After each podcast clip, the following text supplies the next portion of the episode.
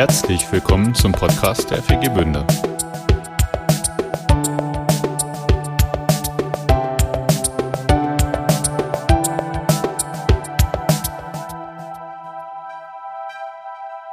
So schön, euch äh, so, ich sag mal, fast nach den Sommerferien äh, doch in größerer Zahl wiederzusehen. Die einen hatten Urlaub, äh, die anderen mussten durcharbeiten und die anderen im Urlaub äh, vertreten und umso mehr machen. Also ganz unterschiedlich. Einige sind in der Zeit umgezogen. Die hat natürlich ganz besonders was zu bewältigen. Und äh, auf alle Fälle ähm, nächste Woche ne, sind dann die Ferien vorbei, ja, und dann geht Schule und Kindergarten wieder los. Ne?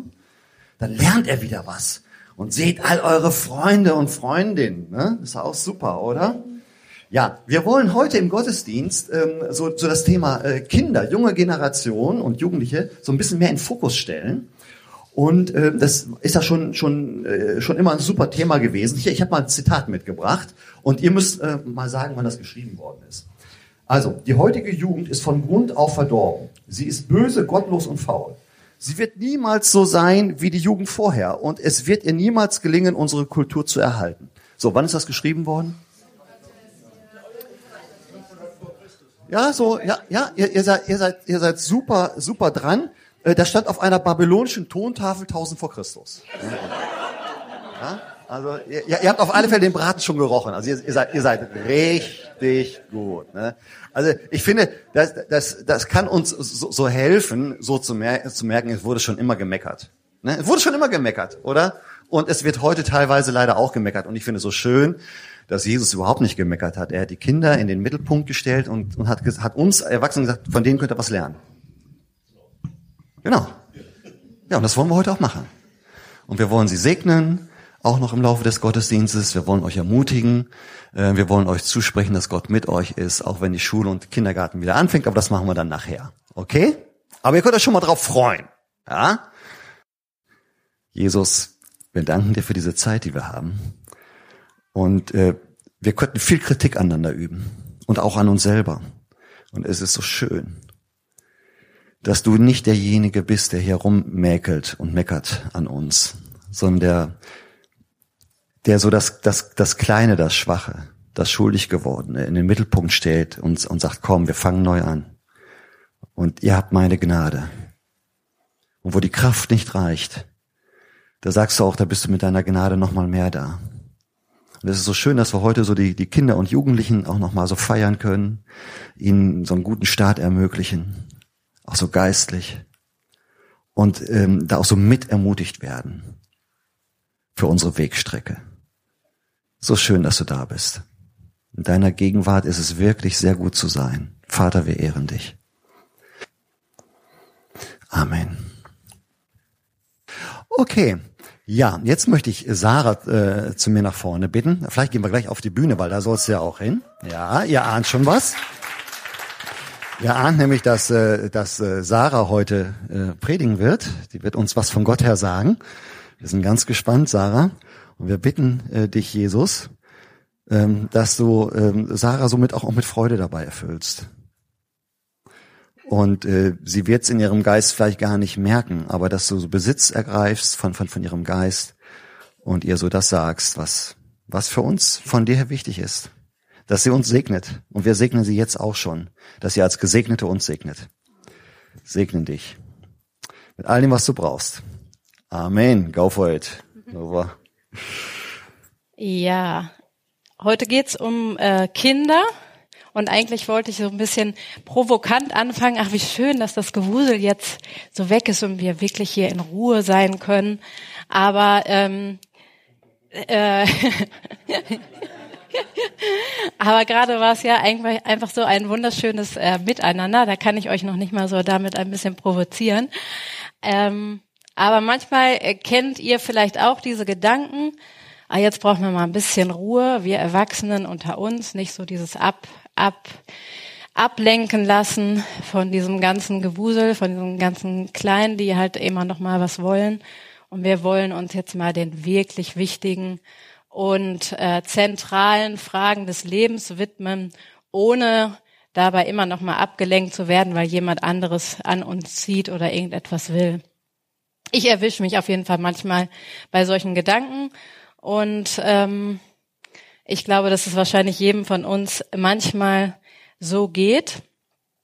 Und ich möchte euch hineinnehmen in eine, eine kleine Unterhaltung von ähm, Jesus und seinen Jüngern, die sich einer solcher wichtigen, zentralen Fragen auch widmen. Und die steht in, im Matthäus Kapitel 18, gleich am Anfang. Da steht, in jener Stunde kamen die Jünger zu Jesus und sie fragten ihn, wer ist denn der Größte im Himmelreich? Ja, das ist doch mal so eine, so eine wichtige Frage, mit der man sich mal wirklich so in Ruhe auseinandersetzen muss. Und ich glaube, es ist eine Frage, die, ähm, die nicht nur damals die Leute beschäftigt hat, sondern uns heute auch. Die Frage nach Erfolg, nach Größe, nach Gelingen im Leben ist doch etwas, was uns auch immer noch heute beschäftigt. Wie kann unser Leben gelingen? Wie können wir wirklich Erfolg haben? Vielleicht auch ähm, im beruflichen Karriere machen, all diese Dinge. Das sind Fragen, glaube ich, die jeder sich von uns stellt. Und wenn es nicht nur auf, ähm, auf unser Leben hier ausgelegt ist, ist es ja auch eine Frage, die uns beschäftigt. Wie kann unser Leben denn so gelingen, äh, dass Gott nachher zu uns sagt, jawohl, ich gucke mir dein Leben an und ich sag zu dir, ja, es hast du gut gemacht. Ich, ich sehe, dass du, dass du mit deinem Leben etwas Bedeutsames gemacht hast in meinen Augen. Wir irgendwann mal vor ihm stehen. Etwas für Zeit und Ewigkeit Bedeutsames. Das ist doch, das ist doch etwas, was, glaube ich, jeder von uns gerne irgendwann mal hören möchte, wenn wir so vor Jesus irgendwann mal stehen. Die Antwort, die Jesus hier gibt, ähm, ist mal wieder ein bisschen anders als ähm, ja als die Jünger damals erwartet haben, als wir so erwarten könnten. Er nimmt ein Kind und stellt es in die Mitte. Vers 2 steht das. Er rief ein Kind herbei und stellte es in ihre Mitte. Also äh, die Frage nach der Größe, wer ist der Größte, wird nicht mit einer Abhandlung über ähm, die Gesetze beantwortet, nicht mit ähm, einer Lehre über Gebet oder ähm, über Weisheit, wie man mehr Weisheit er erlangen kann oder ähnliches, sondern er stellt ein Kind in ihre Mitte. Und das ist so der erste Punkt, den ich aufschreiben möchte, weil, ähm, weil es, glaube ich, an sich schon dieser Akt ist, zu sagen, ich stelle ein Kind in die Mitte, der so besonders ist. Zur damaligen Zeit war es so, dass gesellschaftlich gesehen Kinder überhaupt gar keine Rolle spielten, also ihre Bedürfnisse ähm, waren nicht im Blick. Sie waren nicht als vollwertige Personen angesehen. Und indem Jesus ein, ein Kind nimmt und dorthin stellt und ihnen Aufmerksamkeit gibt, sie in, in den Fokus nimmt, ihre Bedürfnisse sieht, ist, ist das allein schon, dieser Akt schon eine Provokation gewesen für die damalige Zeit. Wie sieht das bei uns heute aus? Unsere gesellschaftlichen Verhältnisse haben sich natürlich verändert. Ähm, Kinder werden mittlerweile natürlich gesehen, ähm, sie werden gefördert, ähm, sie, ähm, sie, sie haben schon ein, sind, sind anders in den Blick genommen und gleichzeitig glaube ich trotzdem, äh, dass es heute immer noch uns genauso provoziert. Also ich habe es ja eben so am Anfang so ein bisschen gesagt, ich glaube, wir nehmen sie trotzdem oft oft noch als Störfaktoren wahr, weil sie uns von den vermeintlich wichtigen Dingen abhalten, die wir so gerne tun möchten. Das ist das ist so im, ich würde mal sagen, im so alltäglichen Leben. Und wenn wir unsere Gesellschaft angucken, unsere gesamtgesellschaftliche Entwicklung, dann ist das nicht anders. Wir reden zwar von äh, frühkindlicher Förderung und allen möglichen Dingen. Die Frage ist trotzdem, ist dabei wirklich das Kind im Blick? Geht es darum, dass wir Kinder fördern wollen oder es geht es eigentlich darum, dass wir Erwachsenen ähm, im Blick sind und die Wirtschaft im Blick ist ähm, und Kinder eigentlich äh, funktionieren müssen, damit Erwachsene freigestellt werden. Also wir haben einen Trend im Moment, ähm, der menschheitsgeschichtlich ziemlich neu ist. Ich glaube 2020, ich lese es mal gerade ab, wurden 53 Prozent der Kinder unter drei Jahren ähm, in Kindertageseinrichtungen betreut. Das ist menschheitsgeschichtlich eine komplett neue Entwicklung. Sowas gab es noch nie. Und ähm, ich stelle das mal in Frage, ob es dabei um um, um das Kind geht, das würde ich sehr stark in Frage stellen. Ich glaube, es, ist, es geht hier um wirtschaftliche Interessen und, ähm, und um Politik. Und während die Bindungsforschung immer klarer sieht, wie, wie wichtig diese ersten drei Jahre sind, entscheidend wichtig fürs gesamte Leben, äh, desto mehr dringt aber gleichzeitig die Politik und Wirtschaft danach, um diese Zeit der Nähe verkürzen zu können. Und das ist, äh, das ist Wahnsinn eigentlich, was wir da tun. Aber auch für uns als Gemeinde stellt sich ja die Frage, was heißt das denn, wenn wir Kinder in die Mitte stellen? Wie sieht das aus? Was, was hat das für eine Bedeutung für unsere Gottesdienste? Wir das wirklich oder müssen wir da nicht vielleicht auch nochmal in den Blick nehmen, ob wir was verändern müssen? Wie sieht das aus in unseren Kleingruppen? Genau, haben, stehen Kinder in, in der Mitte für uns. Jesus belässt es nicht, bei dieser einfachen Demonstration ein Kind dorthin zu stellen. Er geht noch einen Schritt weiter und in vier, Vers drei und vier sagt er, ähm, ich sage euch, wenn ihr nicht umkehrt und werdet wie die Kinder, werdet ihr nicht in das Himmelreich hineinkommen. Wer sich so klein macht wie dieses Kind, der ist im Himmelreich der Größte. Also Jesus stellt Kinder hier nicht nur in den Fokus, sondern er geht noch einen Schritt weiter und sagt, ihr sollt euch Kinder zum Vorbild nehmen. Und ich glaube, das ist wirklich herausfordernd, weil wir es oft gerne andersrum machen, dass, äh, dass wir die Vorbilder sind und Kinder von uns lernen, was natürlich auch richtig ist, was ja nicht falsch ist. Aber zu sagen, was können wir denn von Kindern lernen, fordert uns, glaube ich, nach wie vor immer wieder heraus. Ich möchte euch einen kleinen Ausschnitt aus der Serie The Chosen zeigen, wo Jesus Kindern begegnet. Es ist biblisch nicht genauso belegt und trotzdem finde ich zeigt es ähm, ganz gut, wie vielleicht so eine Begegnung zwischen Jesus und Kindern ausgesehen haben könnte. So, das ich noch nie gesehen habe. Ich weiß nicht, wofür das ist, aber ich glaube, er baut Sachen. Ich weiß nicht. Da war auch was zu essen, aber obwohl ich hungrig war, habe ich nichts genommen, weil es falsch wäre. Aber vielleicht können wir diesmal etwas nehmen. Was meinst du? Aber zum Glück habe ich nichts genommen, denn dann ist der Mann gekommen. Komm schon, geh schneller. Das versuche ich ja, aber du bist viel zu schnell. Was meinst du, sollen wir ihn diesmal ansprechen, wenn er auftaucht? Ich glaube, wenn du dabei bist, geht das. Ich habe kein Schwert oder so gesehen. Also wird er uns schon nicht töten. Und er sah nett aus. Hast du ein Schwert? Nur für alle Fälle. Oh, wir sind fast da. Da ist es.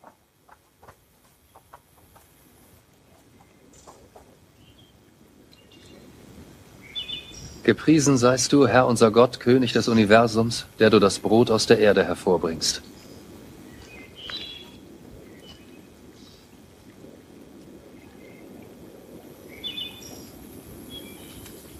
Und ich bete, wenn es jemals zwei Kinder gibt, die mein Zuhause hier besuchen, gib ihnen den Los, Mut.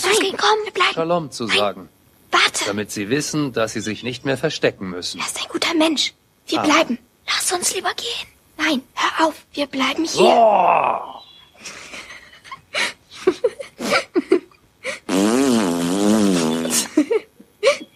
Was höre ich da für Geräusche? Das hört sich nicht nach Schafen an. Wow! Nein, das sind auf gar keinen Fall Schafe. Vielleicht ein Hahn? Guten Tag, Kinder. Es ist nicht immer sicher für ein Kind, wenn es alleine ist. Man weiß nie, ob man auf böse Menschen trifft. Es war weise, diesmal einen Freund mitzubringen. Joshua, Shalom, Joshua. Ich bewundere deine Tapferkeit, hierher zu kommen. Du bist ein guter Freund. Und keine Sorge. Ich bin kein böser Mensch. siehst du, ich wusste es. Ihr könnt gerne einen Moment hierbleiben, aber ich fürchte, ich muss arbeiten. In Ordnung. Und danke, dass du gestern nichts von dem Essen genommen hast. Siehst du, ich wusste es. Und? Warum bist du hier? Ich bin für eine Weile zu Besuch. Woher kommst du? Nazareth. Und wofür ist das Holz dort? Ich baue etwas. Bist du Zimmermann? Manchmal. Ich bin Handwerker. Ich baue alles Mögliche. Warum wohnst du dann nicht in einem Haus? Ich reise viel. Und wie verdienst du Geld? Abi, Ich frag doch nur, wer sein Geld verdient. ich weiß, das darfst du nicht. Schon in Ordnung. Wenn ich reise, verdiene ich kein Geld. Also baue ich gerade Sachen und die tausche ich dann gegen Kleidung und Essen. Was ist das? Ah, das wird ein Türschloss mit Schlüssel. Joshua. Frag ihn etwas. Er ist nett. Nein, danke. Was baust du denn sonst noch? Reiche Leute lieben Zierat und Spielsachen für ihre Kinder. Meine Familie ist nicht reich. Manchmal ist das besser. Davon weiß ich nicht. Das wirst du noch. Meine Mutter hat mir die gemacht. Ah, wie heißt sie denn? Sarah. Sehr, sehr hübsch. Also gut. Wir müssen nach Hause. Mach's gut.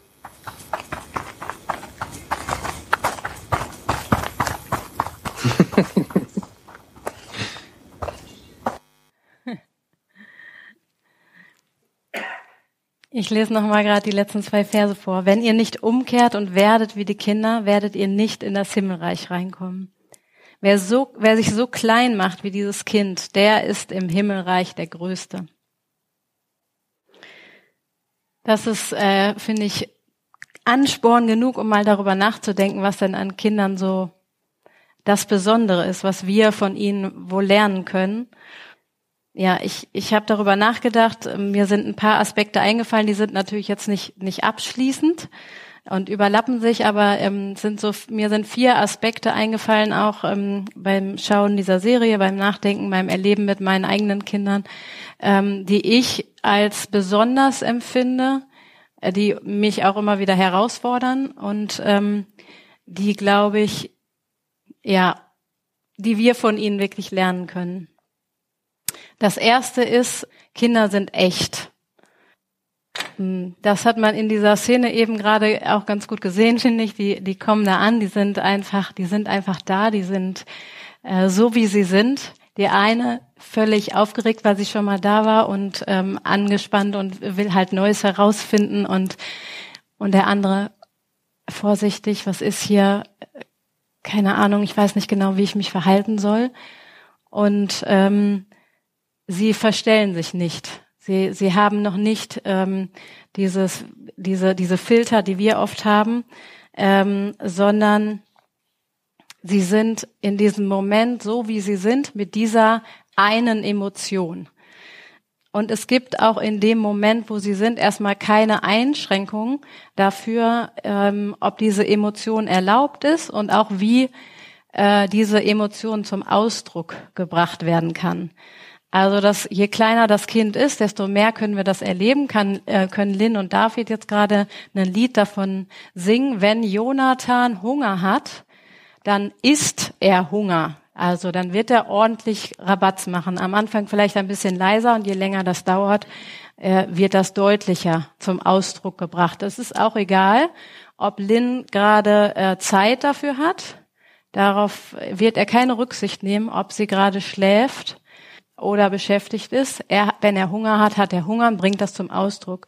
Genauso auch, wenn er dann ähm, etwas getrunken hat, ist er gestillt. Ich finde dieses Wort so, so super dafür. Er ist gestillt und er ist mit allem ähm, dann mit seinem ganzen Sein gestillt, ganz ruhig und zufrieden und bringt das eben auch durch sein ganzes Sein zum Ausdruck.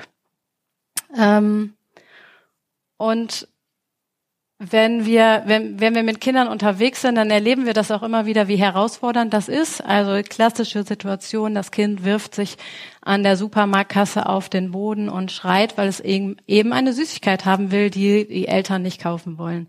Dann ist es gerade egal, ob das jetzt, äh, dem, dem Kind ist das egal, ob das jetzt eine angemessene Situation und Ausdrucksweise ist. Es will jetzt diese Süßigkeit haben. So. Und ähm, je älter das Kind ist, desto mehr lernt es natürlich, diese Impulse zu kontrollieren und dass man nicht immer alles sofort äh, zum Ausdruck bringt und so weiter. Aber die Frage ist ja, was können, was können wir davon lernen? es geht ja nicht darum, dass wir jetzt äh, nur noch schreiend hier durch die Gegend rennen, wenn wir irgendwas haben wollen und äh, unsere Impulse nicht mehr kontrollieren sollen. Aber die Frage ist, können wir wirklich echt sein? Und ähm, können wir das, können wir das voreinander wagen, echt zu sein mit dem, wie es uns, wie es uns wirklich geht gerade? Können wir wirklich unsere Freude zum Ausdruck bringen? mit, mit dem, was, ähm, was gerade in mir ist, können wir dem Ausdruck verleihen. Mit ähm, vielleicht nicht nur mit, ja, es ist schön oder irgendwie so, sondern finden wir dazu wirklich Ausdrucksformen oder fällt uns das schwer?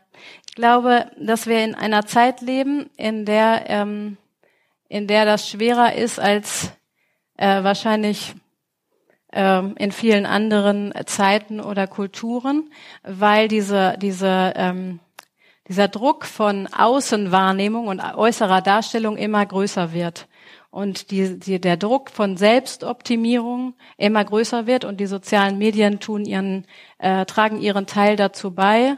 Ähm, diejenigen, ähm, die, also je jünger ähm, die Menschen sind, desto mehr sind sie dem ausgesetzt. Das Problem ist nur, dass dieser, dieser Druck von Selbstoptimierung eben nicht dazu führt, dass Menschen zufriedener werden heute, sondern dass die Zahl der psychosomatischen Erkrankungen beispielsweise ähm, stark steigt in den letzten zehn Jahren. Scham und sich verstecken sind ebenso die Kehrseite von dem, wenn wir nur das zeigen, was, was gesehen werden soll von uns oder was vielleicht noch nicht mehr gibt und was wir eben ein bisschen aufpimpen noch mit den entsprechenden Filtern und so weiter. Das geht ja nicht nur um die Äußerlichkeiten, sondern auch die, das, was in unserem Leben so los ist. Und das führt auch zu, zu Misstrauen untereinander, zu, zu sozialer Kälte und verhindert eigentlich wirk, wirkliche und echte Verbundenheit. Und deswegen ähm, finde ich, ist die, die, das, was wir von Kindern wirklich lernen können, dass wir uns zeigen mit dem, wie es uns wirklich geht. Und ich glaube, es ist für uns Deutsche und hier in Ostwestfalen schon bei Freude herausfordernd, das zu zeigen. und ähm, Verena lacht. und ähm, wie viel mehr und herausfordernd ist es an den Stellen, ähm, wo wir uns schämen für Dinge oder wo wir Zerbruch erlebt haben und Schmerz. Und gleichzeitig glaube ich, ist es aber das, wo wir wirklich, ähm, wo die einzige Lösung ist, zu sagen, wir öffnen uns einander und, und zeigen uns mit dem, was wirklich in uns ist und was, und was uns wirklich schmerzt, was, wo wir wirklich ähm, Enttäuschung erlebt haben, wo unsere, wo unsere Sehnsüchte sind, äh, wo wir auch Vergebung brauchen. Und ähm, das erfordert großen Mut von uns. Und gleichzeitig ist es, glaube ich, das, wo wir am, am tiefsten lernen können oder am tiefsten erleben können, miteinander, mit anderen Menschen und mit Gott in Verbindung zu treten und wirklich auch Heilung zu erleben, Vergebung zu erleben. Und auch da wieder die Frage an, an uns als Gemeinde, sind unsere Gottesdienste, sind die solche Orte, sind unsere Kleingruppen solche Orte, wo wir, wo, wo Raum dafür ist, uns zu zeigen, so wie wir sind und können wir können wir mutig sein, uns uns ähm, zu öffnen mit dem, was was so in uns ist. Das ist der erste Punkt, was wir von Kindern lernen können. Der zweite Punkt, der mir immer einfällt, ist: Kinder sind im Hier und Jetzt. Ähm, für Kinder gibt es nur einen Zeitpunkt, der ist jetzt, und nur einen Ort, und der ist hier. Und alles, was mit Warten zu tun hat, alles, was mit Planen zu tun hat, ist ziemlich lästig und nervig und überflüssig und braucht man nicht, weil jetzt zählt. So. Und wenn man dann fragt, so, wann, wann geht's denn jetzt los? Was machen wir denn und so? Und dann sagt man, okay, wir können ja nachher das und das machen. Ja, das, das, das dauert ja noch. Das dauert noch drei Stunden. Das, für uns ist das so ein, ein, ein kurzer Zeitraum und für Kinder ähm, ist das, das ist meilenweit weg. Es, es zählt jetzt.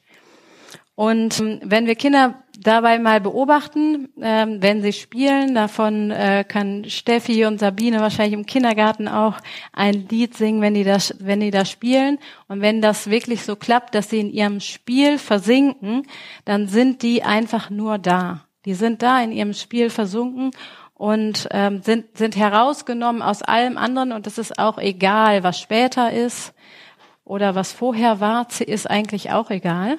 Es zählt nur dieses, dieses Hier und Jetzt und das können diese großen Dinge sein, ähm, aber es kann auch irgendwie ein, ein kleiner Marienkäfer sein, den die irgendwo am Wegesrand entdecken, wenn man einen Spaziergang macht.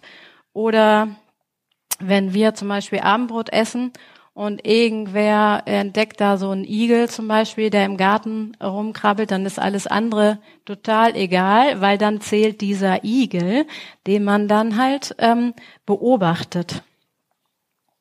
Und auch da ist die Frage, was können wir von Kindern lernen? Sind, sind wir in der Lage, hier und, und im, im Hier zu sein und im Jetzt zu sein? Und ich glaube, auch da sind wir in unserer heutigen Zeit äh, sehr herausgefordert. Wir, wir leben mit einer riesengroßen Geschwindigkeit heute. Äh, wir haben Möglichkeiten der superschnellen Fortbewegung. Ähm, Raum spielt für uns wenig, also spielt eigentlich kaum, kaum noch eine Rolle. Wir können ins Flugzeug steigen und in zwei Stunden schon sonst wo sein. Und mit im Rahmen und Zuge der Digitalisierung haben wir in, in den Corona-Jahren jetzt noch mal mehr erlebt, spielt Raum gar keine Rolle mehr. Das heißt, wir können auf einmal mit jemandem in Australien gleichzeitig in einem Zoom-Meeting sein. Äh, der Raum ver verliert eigentlich an Bedeutung. Und äh, für die Zeit gilt eigentlich Ähnliches. Es ist eine, diese technische Beschleunigung führt auch zu einer enormen Beschleunigung unseres Lebenstempos. Einerseits profitieren wir natürlich davon und andererseits ähm, erleben wir eben auch, was für einen Druck das macht und leiden eigentlich darunter, dass, dass ähm, wir permanent machen müssen, getaktet sind, durchgetaktet sind und eben nicht äh, nicht mehr von A nach, also A nach B gehen, zum Beispiel bei den Zoom-Meetings kann man das auch erleben. Man muss nicht mehr rübergehen in den nächsten Konferenzraum und holt sich unterwegs noch einen Kaffee und redet mit den Kollegen. Nein, man ist in der nächsten Minute schon im nächsten Zoom-Meeting und hat die nächsten zehn Leute vor sich sitzen und muss irgendwie da sein. Das Problem daran ist, dass wir eigentlich weniger verbunden sind mit uns, mit uns selbst, mit unserem eigenen Körper und auch mit anderen Menschen. Es gibt viel weniger Kontakt. Die Face-to-Face-Zeit heute ist deutlich gesunken. Ähm, so in der Familie, mit Freunden. Es gibt viel weniger Berührungen untereinander, außer unser Handy. Das hat, ich glaube, bis zu 2000 Kontakte so am Tag.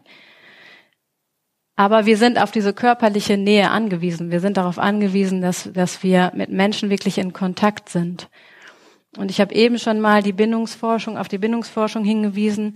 Wir haben herausgefunden, dass das körperliche Nähe zum Beispiel in den ersten drei Lebensjahren grundlegend auch ist, um damit Menschen sich überhaupt gesund entwickeln können, damit sie später ähm, gesunde Erwachsene sind. Und das führt sich natürlich fort und in, in, heutig, in der heutigen Zeit, ähm, ich lese einmal vor aus, aus ein Zitat aus einem Buch von Johannes Hartl, noch nie haben sich Menschen so wenig berührt wie im Jahre 2021 in den reichen Ländern des Westens. Und das wäre wohl sogar ohne Corona so. Das Problem ist aber ja, dass wir uns nicht von unserem Körper trennen können. Wir sind ja mit unserem, unser Denken, unser Fühlen ist alles mit unserem Körper verbunden.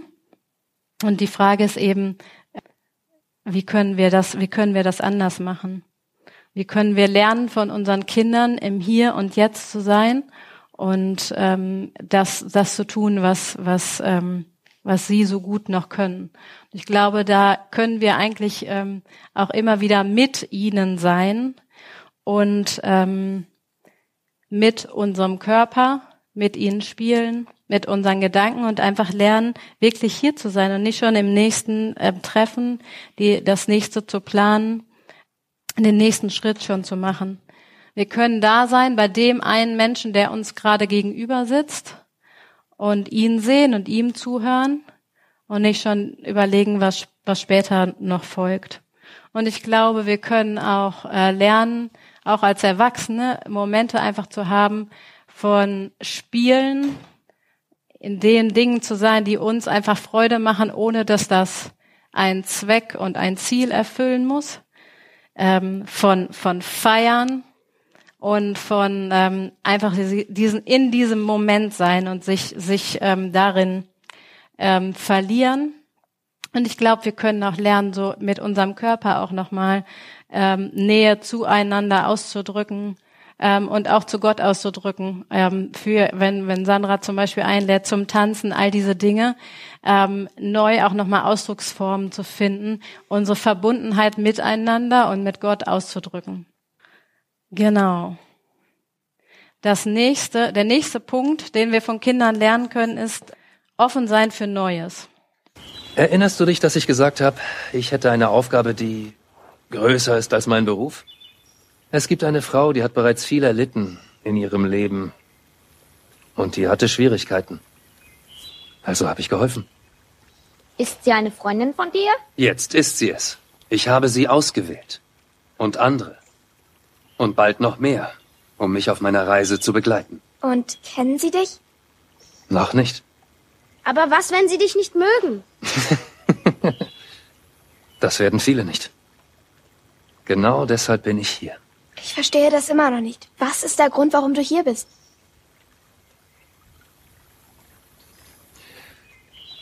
Ich sage euch mal was. Auch wenn ihr Kinder seid und die Erwachsenen, die ihr kennt, schon länger leben, häufig bräuchten Erwachsene denselben Glauben wie Kinder. Wenn ihr an diesem Glauben festhaltet, ganz fest, werdet ihr irgendwann alles, was ich euch nun sage, verstehen. Und deine Frage war sehr wichtig, Abigail. Was ist der Grund, warum ich hier bin? Und die Antwort ist für euch alle.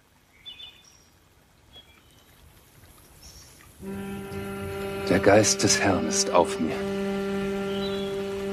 Er hat mich gesandt, den Armen die frohe Botschaft zu bringen. Er hat mich gesandt, um den Gefangenen Freiheit zu verkünden und den Blinden das Erlangen des Augenrechts. Denjenigen Freiheit zu bringen, die unterdrückt sind. Und das Gnadenjahr des Herrn zu verkünden. Jesaja. Jesaja. Es hat mir sehr gefallen, Zeit mit euch zu verbringen. Ihr seid alle wirklich besonders. Und ich hoffe, meine nächsten Schüler werden dieselben Fragen stellen wie ihr und dann zuhören, was ich antworte. Aber ich befürchte, sie haben nicht das Verständnis, das ihr habt. Und ich hoffe, wenn die Zeit gekommen ist, werden sie anderen von mir erzählen. So wie ihr.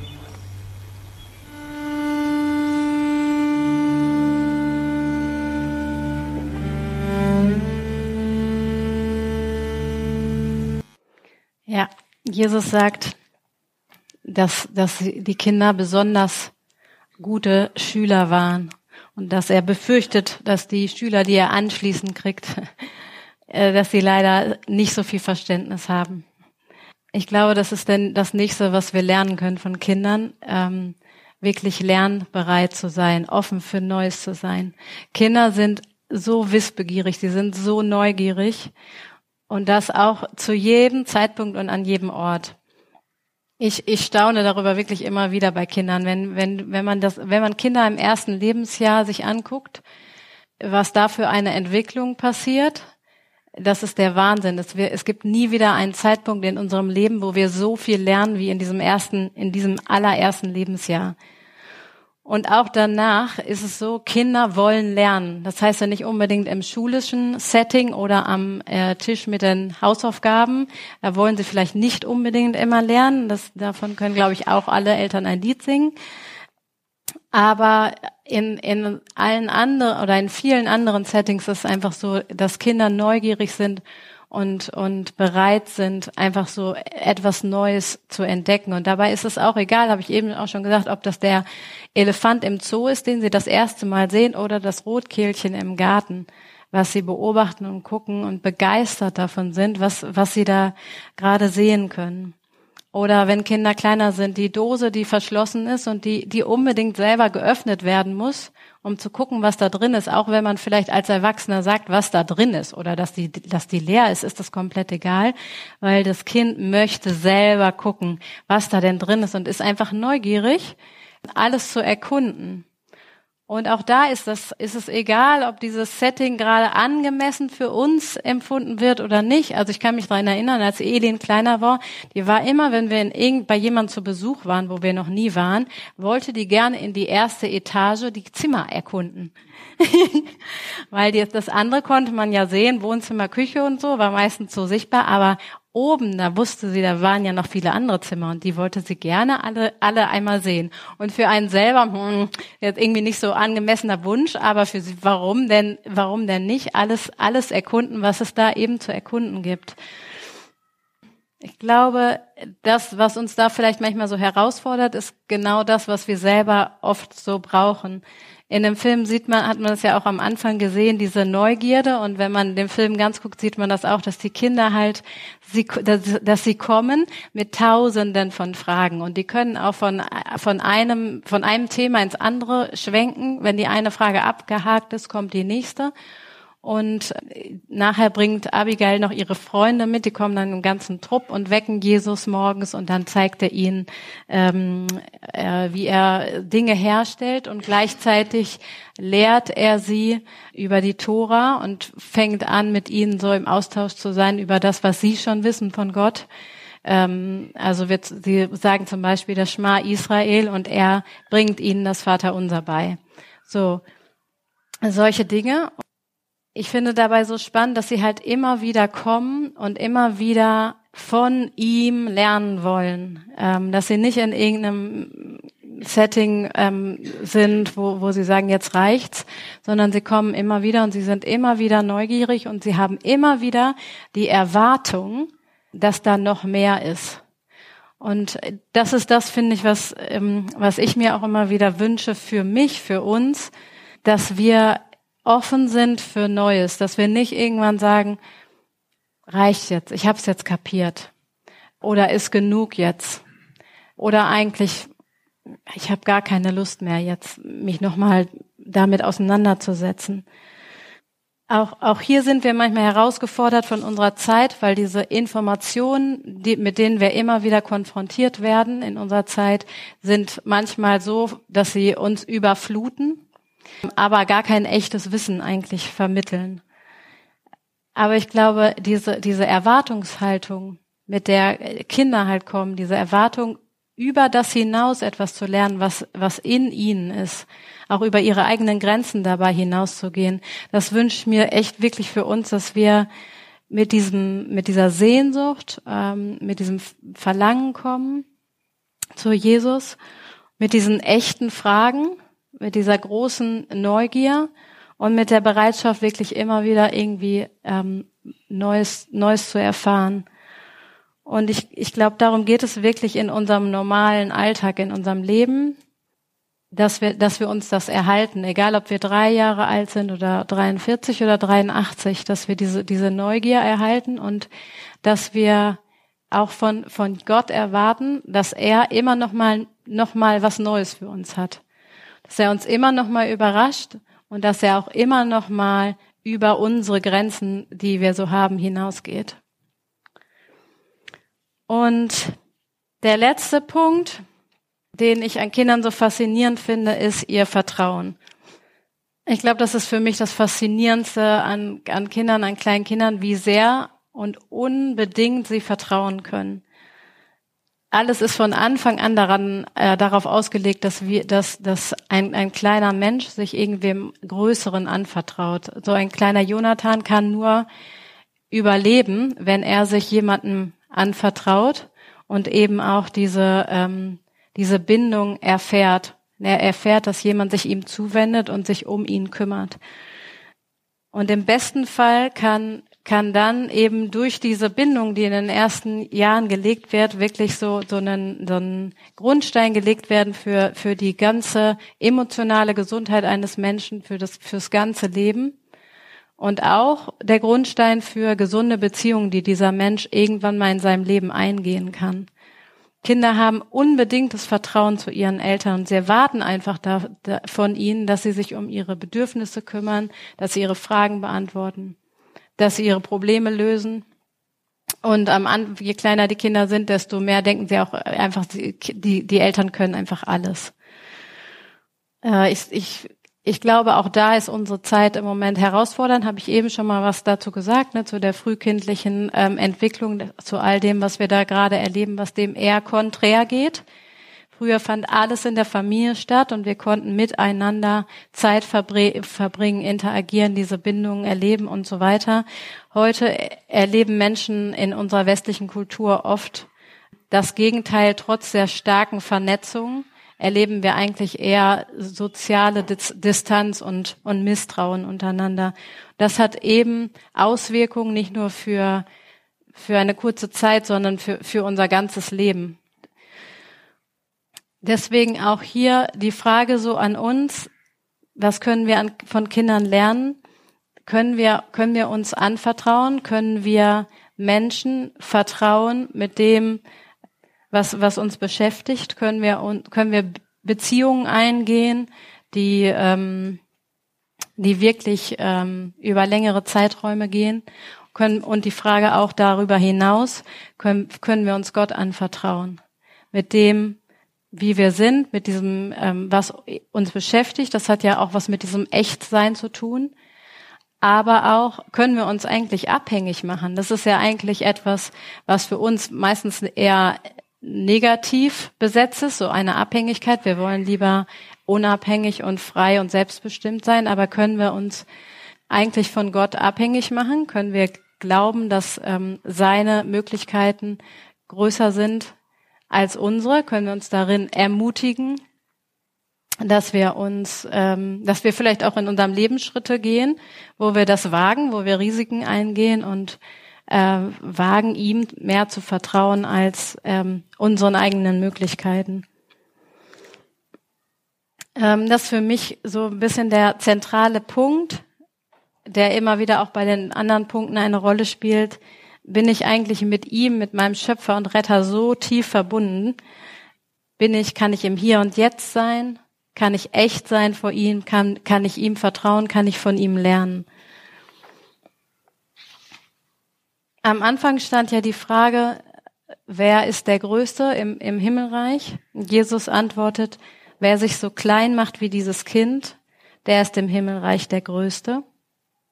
Und dann sagt er, und wer ein solches Kind aufnimmt in meinem Namen, der nimmt mich auf.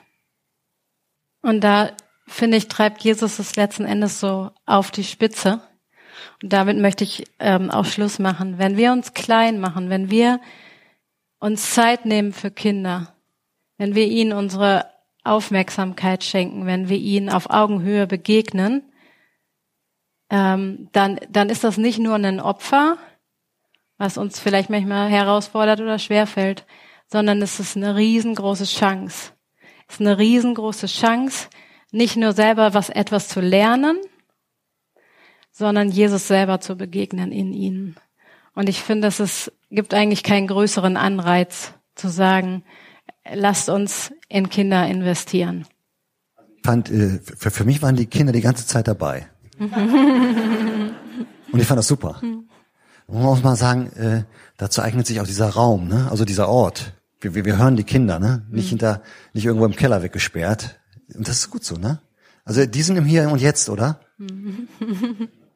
Also ich, für, für mich, ich fand das so, so schön, für, für mich schwang das dadurch so, so, so die ganze hm. Zeit mit, äh, was du uns gesagt hast. Von, von, von Gott her vielen, vielen Dank. Könnt, kannst du dir vorstellen, dass wir beiden noch, noch, noch, noch den Segen sprechen? Hm. Ja, ja, komm, steht noch mal auf und äh, lass uns äh, kindlich den Segen des Allerhöchsten, des Vaters empfangen, oder? Wir kriegen es geschenkt. Hey, Jesus, danke. Danke, dass du uns begegnen willst, wenn wir Kinder begegnen. Dass, ähm, dass du selbst kommst. Und ich segne euch mit dieser, mit dieser Begegnung äh, mit Jesus selbst. Und ich segne euch mit, ähm, mit einem, mit einem offenen Herzen äh, und mit viel Mut, ähm, echt zu sein, zu spielen, zu feiern, ähm, auch eure Schwächen zu zeigen, euch verletzlich zu machen. Ich segne euch mit, mit Wissbegierde und ähm, Freude an, an Neuem und, und großen Erwartungen. Und ich segne euch, dass ihr dich, euch dem, dem größten und dem, dem besten Vater aller Zeiten immer wieder anvertrauen könnt. Und ich segne euch damit, dass ihr äh, immer wieder Kinder aufnehmt. Mhm. Ob ihr äh, eigene habt oder, oder keine eigenen habt, ob die Kinder drei Jahre alt sind oder 30 Jahre alt sind oder, oder wie auch immer. Aber mit dieser, mit diesem Blick und dieser Bereitschaft, andere aufzunehmen, ihnen ein gutes Wort zu sagen, ihnen, ihnen ein, ein Lächeln zu schenken, ihnen dort zu helfen, wo sie Hilfe brauchen, Zeit mit ihnen zu verbringen, mit ihnen so im Hier und Jetzt zu sein. Mhm. Segne euch damit, dass ihr, dass ihr darin Christus selbst erlebt in eurem Leben. Verborgen und doch offenbar. Und so segne euch der Allmächtige, der Vater und der Sohn und der Heilige Geist. Hm. Geht hin als seine Kinder. Amen.